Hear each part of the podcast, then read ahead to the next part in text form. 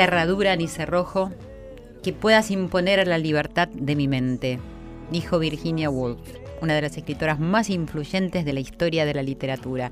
Muy buenas noches y muy bienvenidos a Corazón Valiente, el poder de los valores. Bienvenidos a este recreo de una hora que nos da Radio Nacional, la radio de todos, para destacar en un medio de comunicación la importancia de la educación en valores en cada uno de los aspectos que compete a la vida humana. Elevar la conciencia cada uno de nosotros sobre qué está sucediendo en este momento de la historia, del mundo, de la Argentina. Claramente todos conocemos los cambios tajantes que están ocurriendo desde el siglo pasado, quizás más, en relación a los estilos de vida, a los valores, y al rol tradicional de las mujeres. En casi todas las sociedades las mujeres están redefiniendo sus roles. Han pasado de ser amas de casa que solamente ocupaban ese lugar, para ocupar puestos de trabajo, para enfrentar los nuevos desafíos de estos tiempos. Están alzando sus voces en pos de sus derechos, de sus necesidades y de la equidad. Puede que todo esto se deba a razones sociales, económicas, pero también es muy importante resaltar que esto es el resultado de un mayor acceso a la educación entre las mujeres quienes hoy se desempeñan en muchísimos campos laborales de gran esfuerzo y de mucha relevancia que antes solamente estaban reservados para los hombres. Tiempos de cambios, amigos, sí, así es. Y a veces desearíamos confortarnos a nosotros mismos, ¿no? Pegándonos a ese concepto que dice, bueno, el cambio es el único factor constante en esta vida. Y este cambio es parte natural del proceso de la evolución humana, sí. Aunque, si escuchamos la voz del gran maestro Gandhi, que empuja nuestra conciencia un poco más allá cuando declara, estoy preparado para abrir las puertas y las ventanas de mi casa a los vientos de cambio, pero me niego a dejarme llevar por los vientos de cambio. Sí, como siempre aquí, nos preguntamos, invito a la reflexión, a reflexionar acerca de qué rol estamos jugando cada uno de nosotros en estos vientos de cambio que soplan y soplan y no dejan de soplar, ¿cierto?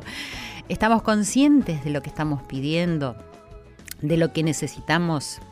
Hablamos de igualdad o de equidad, de feminismo.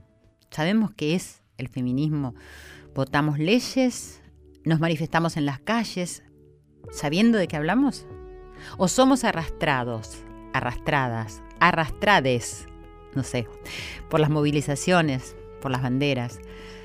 ¿Nos detenemos a escuchar, a investigar y bucear dentro nuestro para encontrar una postura en relación a este cambio que ocurre y transforma? ¿O simplemente nos mimetizamos con lo que está diciendo el otro? Esto es muy importante en todos los campos de acción, queridos amigos y oyentes, dentro de nuestras familias, de los hogares, de las escuelas, los establecimientos educativos de trabajo. No dejarnos arrastrar por la ola de ideas si nosotros no las compartimos, las pensamos, las entendemos y las hacemos propias. Así que hoy vamos a reflexionar sobre los derechos, las leyes, estos movimientos históricos que están conduciendo a nuestro país a una realidad diferente de la que venimos viviendo, ¿cierto? Feminismo, equidad, juventud, mujeres, educación, libertad. Bueno, me es inevitable mencionar el debate histórico acontecido perdón, en el Senado de la Nación durante el día de ayer hasta la madrugada con el resultado del rechazo a la legalización del aborto. Pero acá, como siempre, creemos que todo lo que sucede sirve para autoindagar, para reflexionar, para aprender y para seguir adelante. Los invito, como siempre, a ponerse cómodos, a inhalar y exhalar. Sentí cómo entre, cómo sale el aire por tu nariz. Sentí esa calma que te da ser consciente de tu respiración. Porque cuando estás respirando te das cuenta que estás vivo, que estás con vos. Conectate de corazón, porque nosotros acá insistimos y esto es lo único que va a triunfar. El encuentro de corazón a corazón. Conectate acá con Irene Rus, con Ale Segade, que son nuestros productores, ahí sonriendo, y con nuestro querido Esteban Villarruel, que me tira un beso, se lo devuelvo, gracias, en la operación técnica, quienes son el alma de este corazón valiente, sí, porque ellos junto con ustedes, mis queridos oyentes, en toda la República Argentina y en tantas partes del mundo, hacen, hacemos este programa.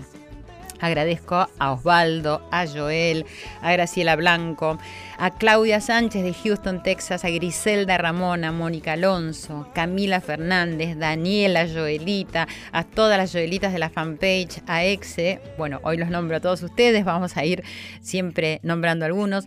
Les agradezco por sus devoluciones, por sus comentarios y por su escucha, por sobre todas las cosas. Gracias de corazón.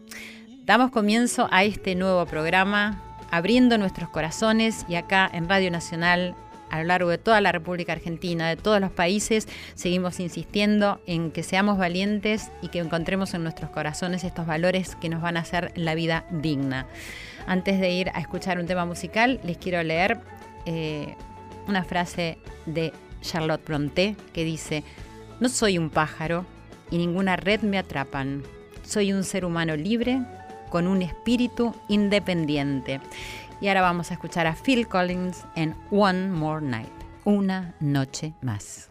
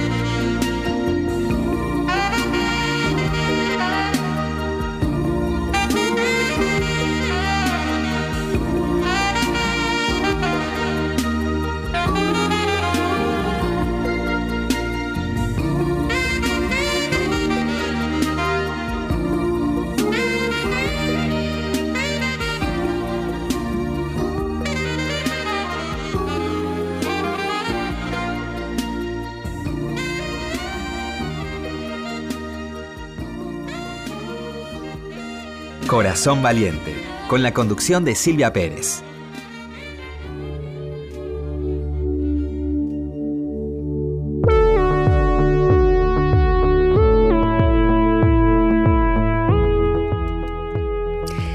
Continuamos en Corazón Valiente acá en Radio Nacional en esta noche fría, fría, ya un poco tranquila la noche, calentándonos con los corazones abiertos, con valentía, descubriendo todas estas preguntas que muchas veces no nos hacemos.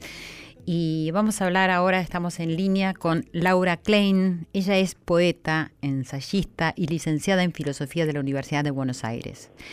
Su obra Fornicar y Matar fue el primer libro popular sobre el aborto y formó a muchas, muchas de las mujeres que hoy se pusieron en acción. Hola Laura, ¿cómo estás? Buenas noches. Hola Silvia, ¿qué tal? Gracias por atenderme. Bueno, gracias a vos y escuché que me presentabas y quiero decir que para los que no lo saben que mm, se reeditó el libro bajo otro título. Sí. Que es Entre el crimen y el, derecho. Sí. Ahora vamos a hablar de por qué se ah, reeditó y de por qué se cambió. Igual me parece, ese título me parece muy poderoso y muy fuerte, por eso quise presentarlo de esa manera, aunque ahora hablemos de eso. Y bueno, y justamente vamos a hablar de eso, es decir, eh, ¿cuándo nace ese libro? ¿Cuánto tiempo tardó en gestarse y en qué momento salió a la luz? Y yo lo empecé en 1994 y salió en el 2005, o sea que estuve 10 años. Wow escribiendo, pensando, investigando, cambiando todo, todo no, pero cambiando, o sea, trabajando ideas que, que, me encontraba con cosas que no me hubiera esperado. Creo que el desafío de que me llamara Planeta fue muy importante porque yo quería transmitir algo, algunas cosas muy problemáticas que estaba pensando, que eran eh, digamos, respecto de los argumentos a favor de la legalización, que no me resultaban cómodos, que no me, resultaban muy lógicos, pero muy lejanos a la experiencia. Ya en aquel tiempo, perdóname que te interrumpa, ya en, aquel momento cuando estabas, es, decir, armando este libro, ya te hacían ruido. Porque en realidad yo empecé este libro, no estaba trabajando el tema, había escrito algo en la facultad, eh, que ya, ya me hizo ruido en ese momento, me dieron un libro de ética práctica donde había argumentos a favor y en contra de la legalización, y cuando me encontré con argumentos a favor que decían cosas como mm, eh, las mujeres tenemos, somos las dueñas del cuerpo y el feto es el inquilino, dije no, prefiero enemigos. O sea, con esos, o sea, esas defensas no tienen nada que ver con ni lo que yo había vivido ni con el mundo que yo quería, ¿no? Como una defensa de la propiedad privada. Claro. Entonces ya ahí me, ya se me prendieron las chispas y las antenas. Cuando, mm, casi 10 años después, eh, me, me piden el libro, yo estaba dando un curso sobre Nietzsche, y Nietzsche tiene un pensamiento muy vital y muy extraño, paradójico, en el sentido de que hay algo que nosotros estamos muy sometidos, que es el principio de no contradicción. No sé si has reparado en que cuando uno se contradice es un pecado moral. Es mucho peor que la transgresión sexual. Sí. dice, vos dijiste otra cosa. Ay, no, no, no, no, no, yo quise, uno se empieza a justificar. Sí, sí, es verdad. Nietzsche, ¿no? Nietzsche va más allá de eso y Nietzsche dice eh, que el libro tuvo su origen en esta frase, la iglesia la iglesia, eh, como que a los libres pensadores la iglesia les repugna, pero su veneno no. Y venían un grupo de feministas a casa a estudiar conmigo porque yo había hecho mi tesis sobre una crítica al feminismo filosófico y, y me preguntaron, ¿no? Como, ¿qué quería decir Nietzsche? Entonces a mí se me ocurrió un ejemplo con el tema del aborto, que decía, para todos la vida es sagrada. Unos dicen que es un ser humano, otros dicen que no es un ser humano. Entonces, el aborto es o no es un homicidio, pero se diferencian solo en la definición del embrión. Claro. Y obviamente es una definición que hace al resultado que queríamos conseguir. Y en ese sentido ya tenía una, digamos, una, una, empezó el libro con eso, ¿no? Con un problema respecto de que compartamos las premisas, los, los valores fundamentales y nos separemos como si fuera un dato de la ciencia que para colmo nadie se lo cree. Digo, nadie cree que es un ser humano, no es un ser humano, excepto en el debate del aborto. Claro, exactamente. Yo te escuché a vos en una charla y me pareció muy interesante eso, ¿no? Que después al otro día eh, se olvidan de, de todo lo, que están argumentando, ¿no? O sea, sí, cuando una me, me, pareció lógico, sí, que pasa eso, como que se utilizan argumentos, pero que después en la vida cotidiana eso no, no es lo que sucede ni lo que se vive. Sí, así. Y entonces me parece muy interesante eso que no que no discutamos el tema del aborto separado de lo, de nuestros comportamientos y valores y sentimientos de la vida cotidiana. Claro, claro. Sí. Y mm, eh, vos decís que si nosotros nos apoyamos en la ciencia se puede mostrar tanto una postura como la otra, ¿cierto? Sí. Pero Que, que en definitiva eso no es lo que sirve. Es decir, me gusta el, lo que si vos analizaste y lo que llegaste a la conclusión acerca del embrión. ¿Me lo podés contar? Eh, que con cualquier post o sea, que uno, digamos, la, cuestión está en que uno puede con, con datos científicos argumentar tanto que el embrión es un ser humano como que, no, es. un ser humano.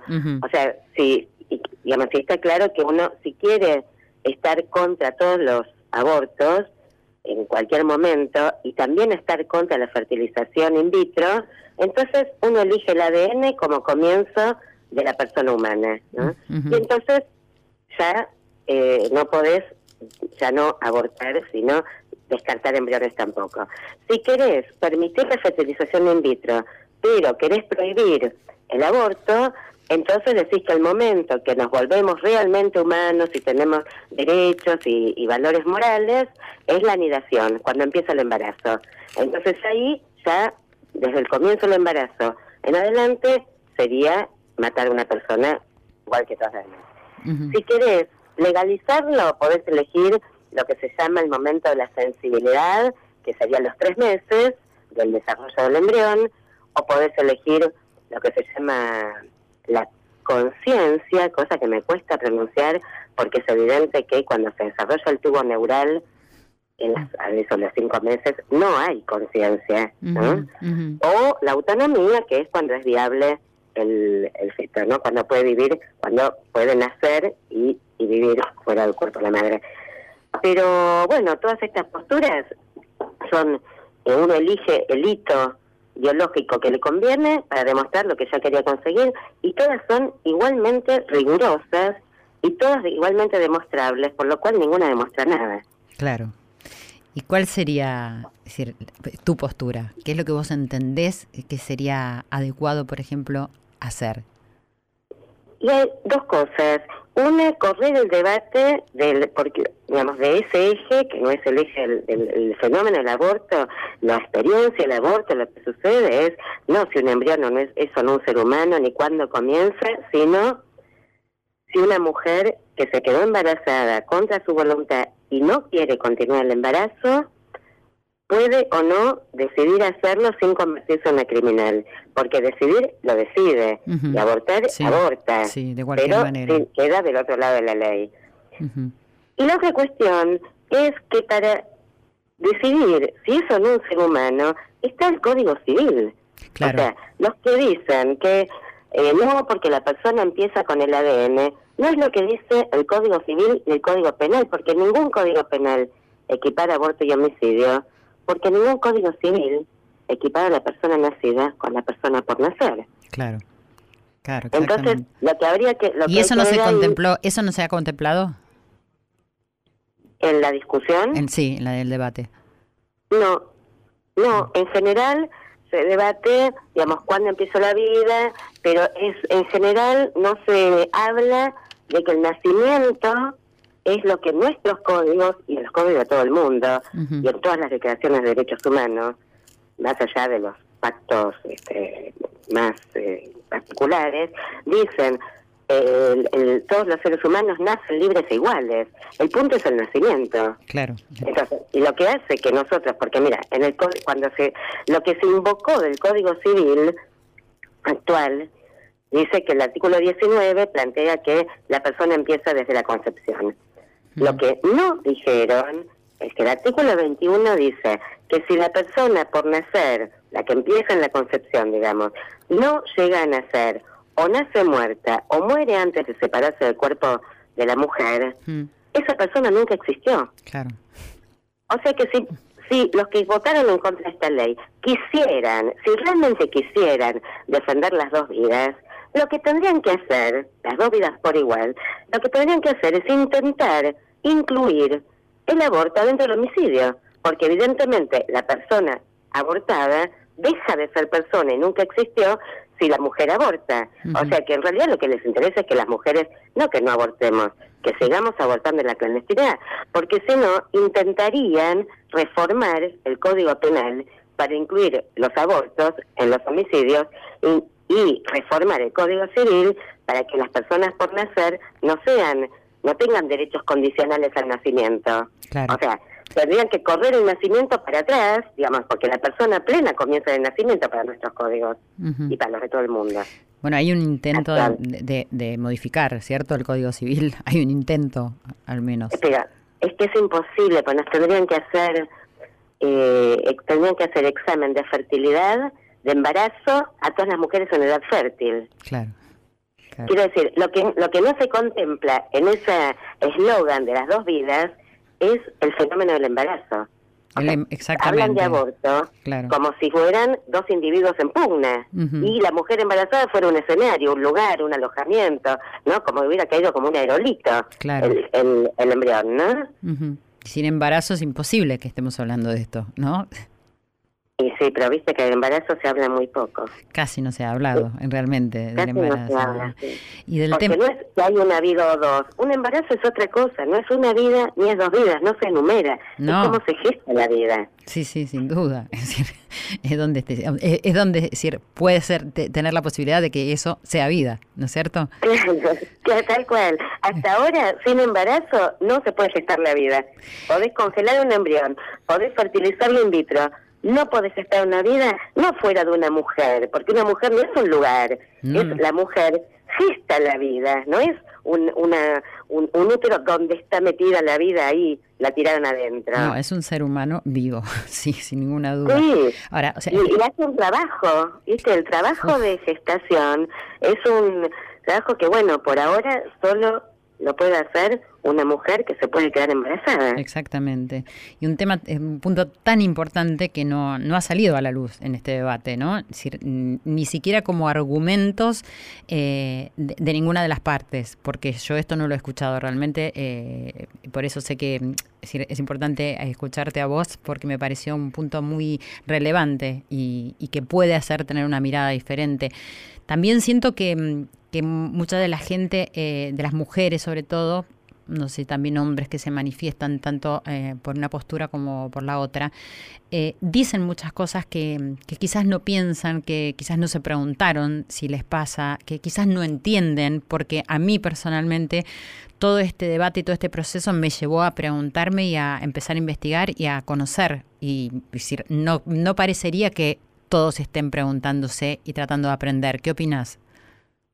Sí, estoy totalmente de acuerdo y por momentos, o sea, momentos de, de, de, de- cansancio, de sacarme de quicio, de ver el aplastamiento, ¿no? Sí. eh, el maniqueísmo, que pasa siempre en cualquier cosa que se masiviza, digamos, hay una especie de euforia y de una especie de, digamos, conciencia muy desigual y, y es cierto que hay cierta euforia que no es muy interesante, o cierto triunfalismo, o un resultadismo, ¿no? Lo que importa son los procesos. Sí. El resultado, digamos, que salga la ley es muy importante, pero pero sí, este, comparto la, la cierta desazón intermitente Sí. con, digamos, una gran alegría contundente, ¿no? Claro, sí, sí. claro, sí, Creo igual. que es buen momento ahora para, para aprovechar y salir del maniqueísmo, ¿no? Y poder pensar un montón de cosas. Sí, sí, totalmente. Yo pienso que igual es muy importante lo que está sucediendo, más allá de un resultado que se haya tenido, para esto, ¿entendés? Para poder empezar a educarnos y es decir, para seguir, siento como algo de ignorancia en todo lo que está sucediendo, inclusive en el debate en el Senado, en los argumentos, en lo que uno escucha, si se corre un poco, es como que, digo, faltan realmente estas preguntas, ¿no? Es decir, que cada uno nos estemos preguntando de qué se trata y de qué estamos hablando y con qué nos estamos enojando y qué queremos imponer. Yo, yo tengo esa sensación. Y también cuando se habla de la libertad, ¿no? Que mucho se grita, es decir, necesitamos ser libres y, tener derechos. Y hay un de confusión en eso, ¿no? Porque yo te escuché a vos decir que la mujer que aborta no es libre, ¿cierto? Sí, sí, porque la mujer que aborta se quedó embarazada contra su voluntad y tiene que decidir sobre una situación que le fue impuesta. O sea, está coercionada a, a tomar una decisión sobre una situación que a la que la forzó eh, el azar, el descuido, digamos lo que fuera, ¿no? Haya usado anticonceptivos. Entonces, no creo que seamos libres para abortar cuando no fuimos libres para quedarnos embarazadas. Claro. En ese sentido, no es que elegimos libremente, sino que decidimos voluntariamente. Claro, que, son diferencias. Que, que, es muy importante lo que decís, más acercarnos a la experiencia, ¿no?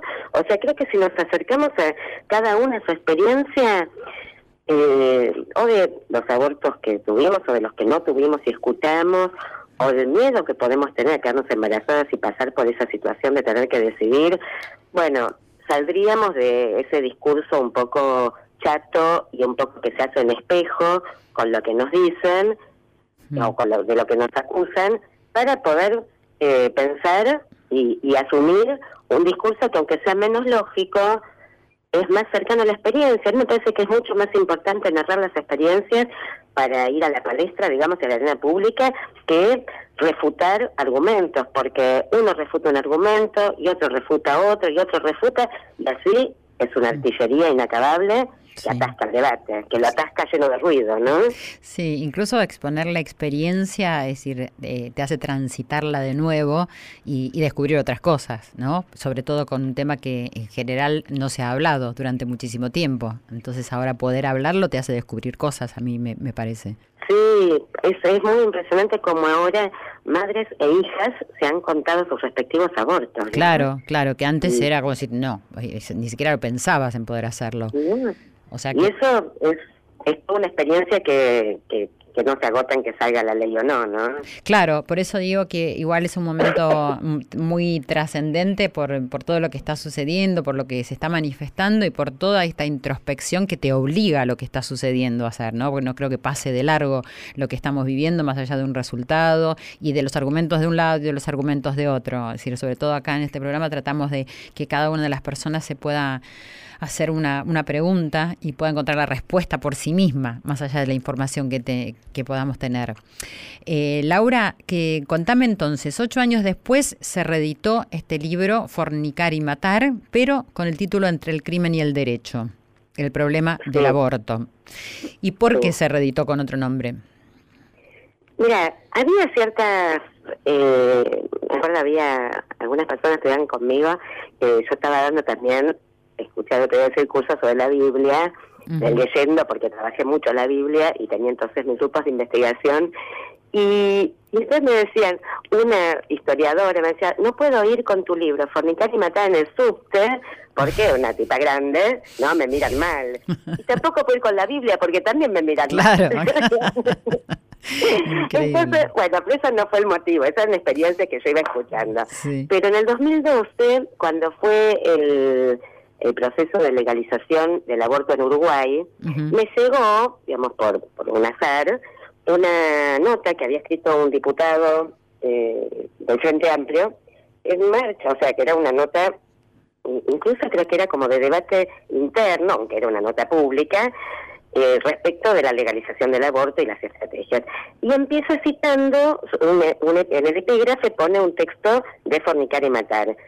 ¿Y qué es lo que pone? Un texto que creo que decía abortar es un verbo, no es una cosa entre las cosas, alguien lo hace, porque es interesante que el aborto se convirtió como una cosa, ¿no? Mm, como un sustantivo, y se olvida que es un verbo que hacemos las mujeres. Claro, exactamente. Entonces, eh, pone ese epígrafe y abajo pone Laura Klein, Planeta 2005. Y no pone el libro. no Mm. pone título. Mm. Era alguien del Frente Amplio a favor de la legalización. Sí, sí. Ese mismo año me llega alguien que estaba discutiendo, no sé, del, si era del PTS, o sea, me llega un video de un concejal del sur. Bueno, ¿y por qué me...? Porque estabas leyendo partes de mi libro. Yo estaba leyendo partes donde hablaba de cómo empieza el, el cuidado de la vida, digamos, que empieza en el siglo XIX con las obstetricias y maternidades y asilos y escuelas, y era como, no es por bondad, sino para tener más población, tanto para el trabajo como para la guerra. Entonces yo veo que lee una página y media, cierra el libro, se veía en el gesto que era para ver el título y citarlo, lo vuelve a abrir sin citarlo.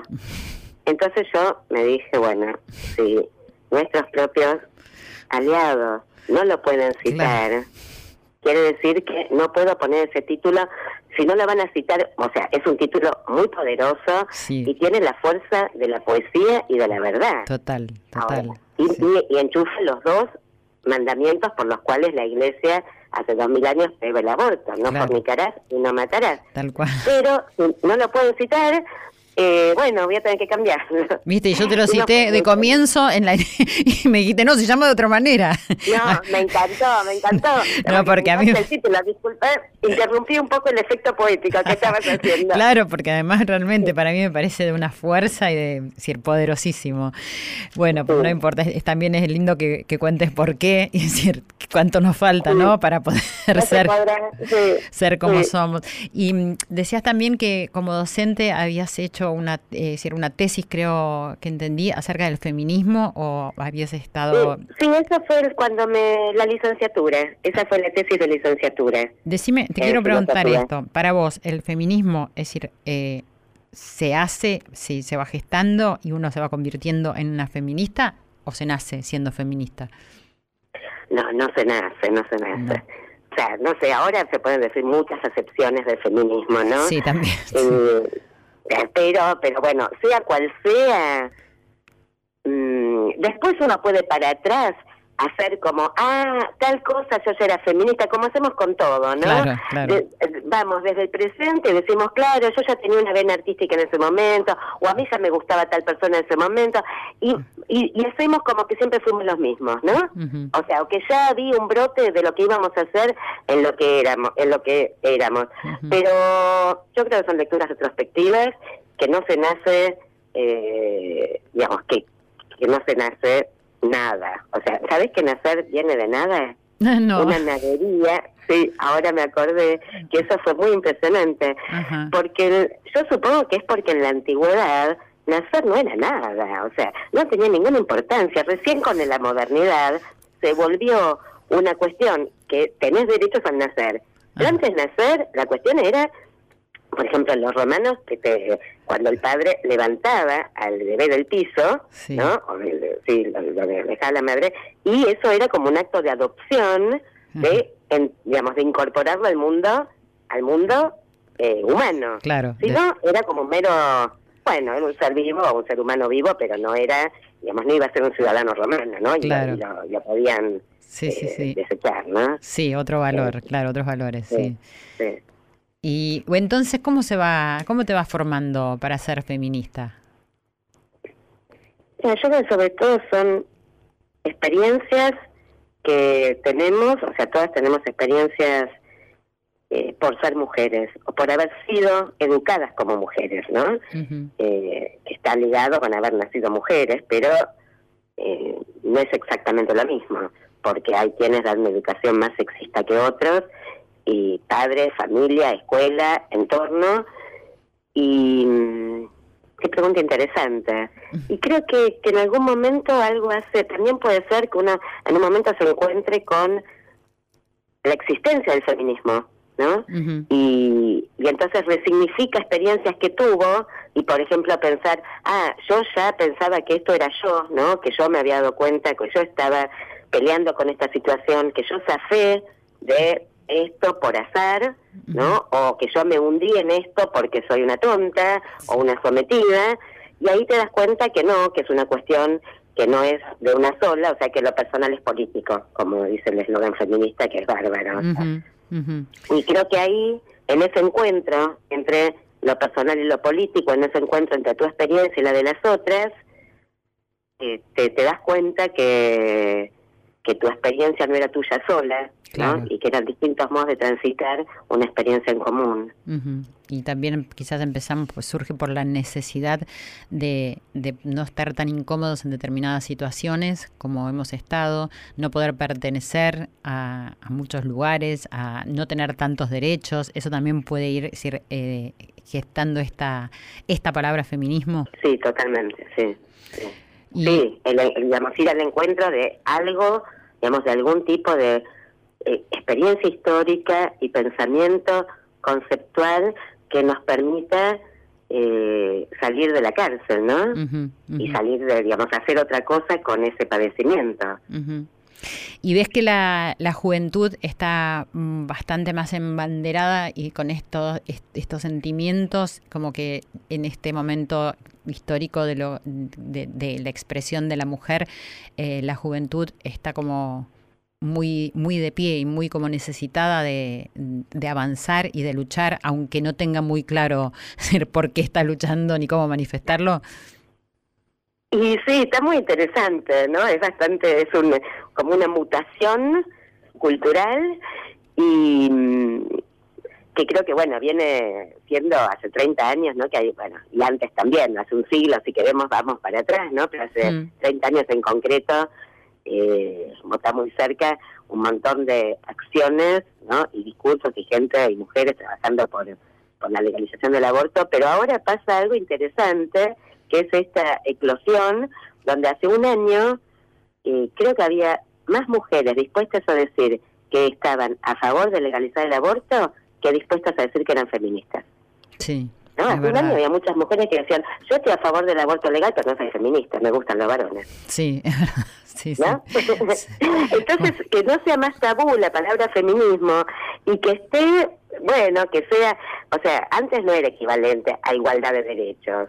Eh, depende para quién, pero bueno, había un feminismo de la igualdad, que la igualdad de derechos, otro feminismo supone que las mujeres están oprimidas. Hay otra excepción que puede decir, bueno, feminismo es que exista el patriarcado.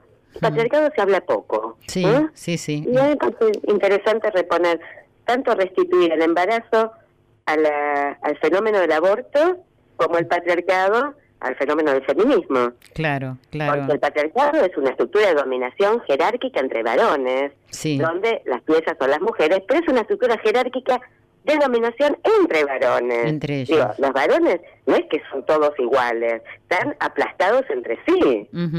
Sí. ¿Y qué hay acerca de la palabra igualdad y equidad?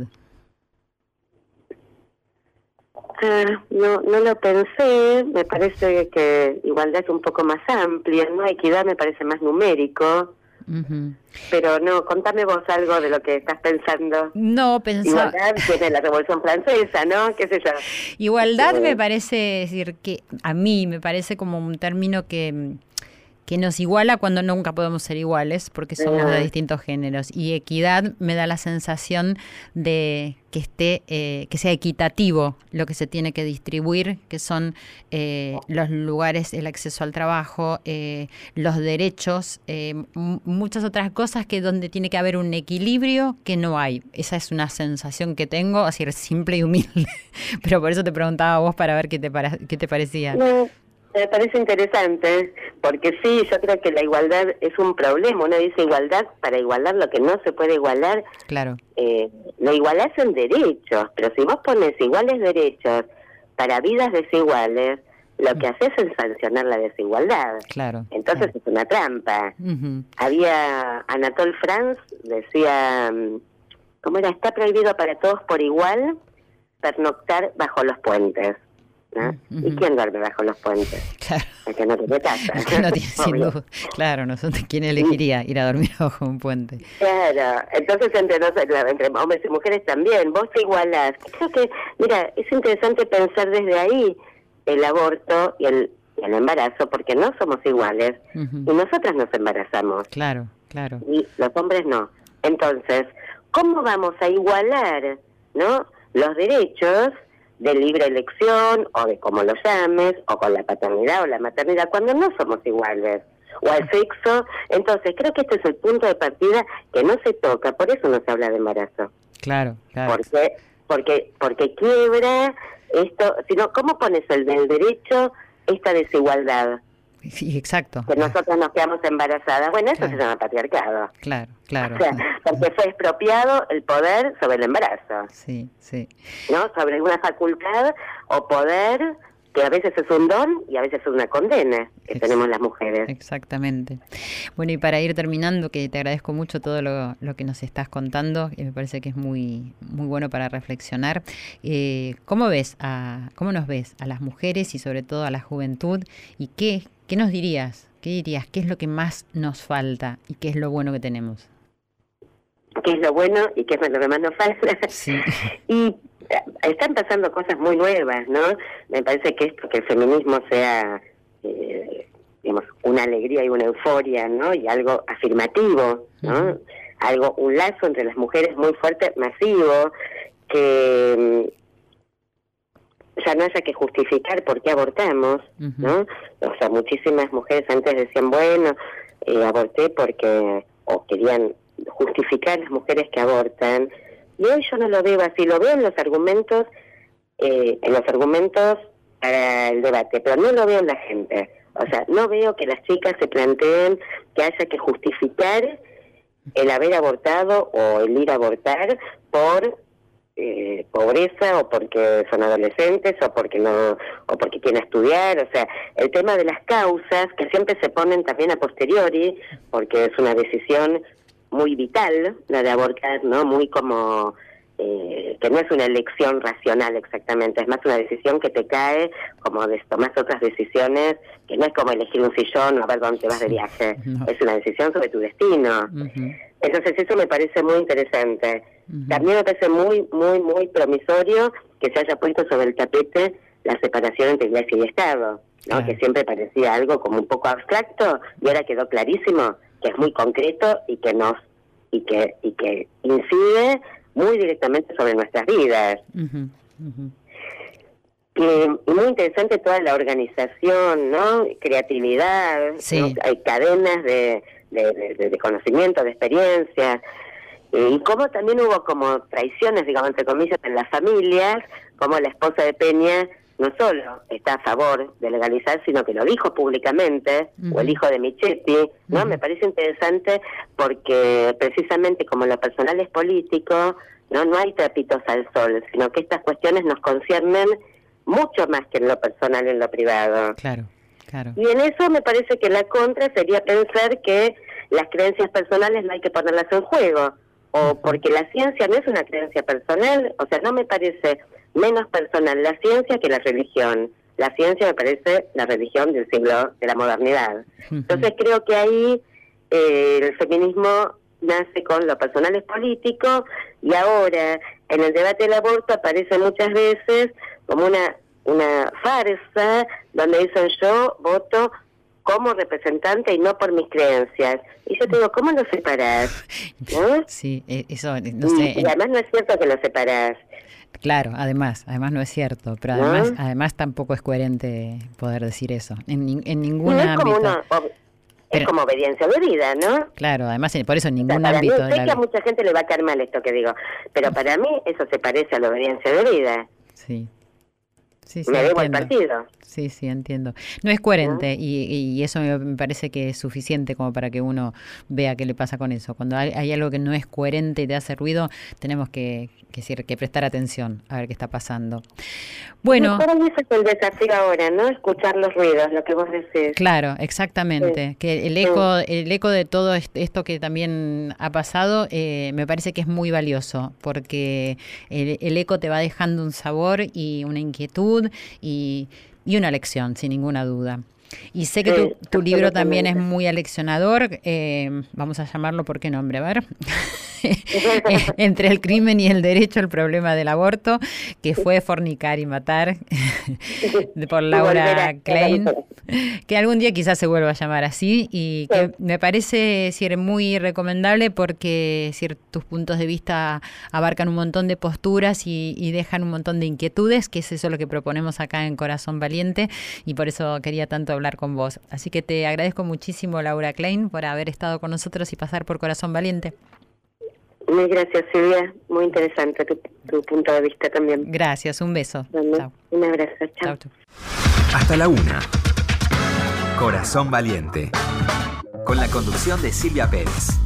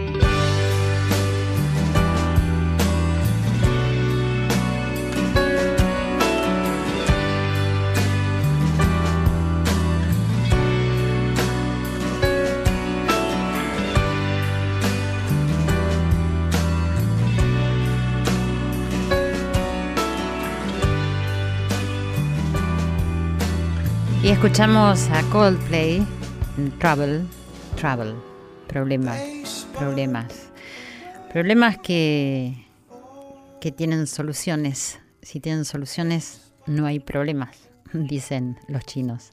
Y nosotros creemos en eso, que, que todo tiene solución y, y que todo se resuelve con una charla cálida, con un encuentro. Eh, esta noche hemos compartido acá en Corazón Valiente una conversación muy cálida, muy linda con Laura Klein. Y a mí me parece que esto es algo de destacar, la forma en que nos comunicamos, la forma en que hablamos y mm, más allá de quienes seamos cada uno de nosotros, siempre tenemos algo para aprender uno del otro y sobre todo si sabemos escucharnos. Eh, me gustaría que esta noche te quedes con el eco de todas estas reflexiones que hemos tenido ahí en tu corazón. No significa que te pongas a pensar, sino que sientas, que sientas ahí en el corazón y el sentimiento es lo más valioso que tenemos porque después se transforma en acciones y en palabras.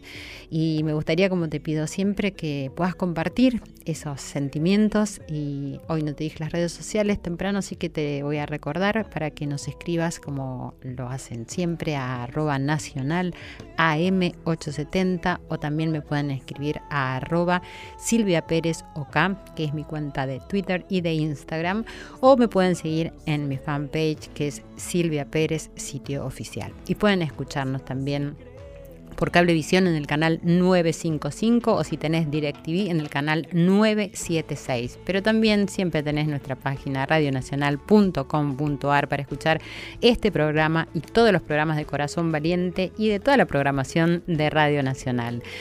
Espero que hayas disfrutado de esta charla, eh, que nos quedemos con que todos son pasos en este camino para seguir adelante, como dije en la introducción.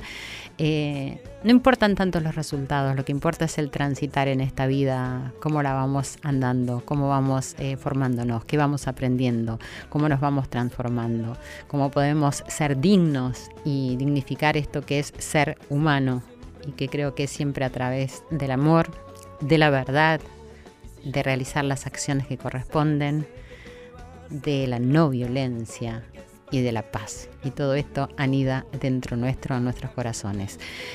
Que tengan una hermosa semana, que puedan descansar bien y nos volvemos a encontrar cuando me escuchen. Soy Silvia Pérez y esto es Corazón Valiente, el poder de los valores.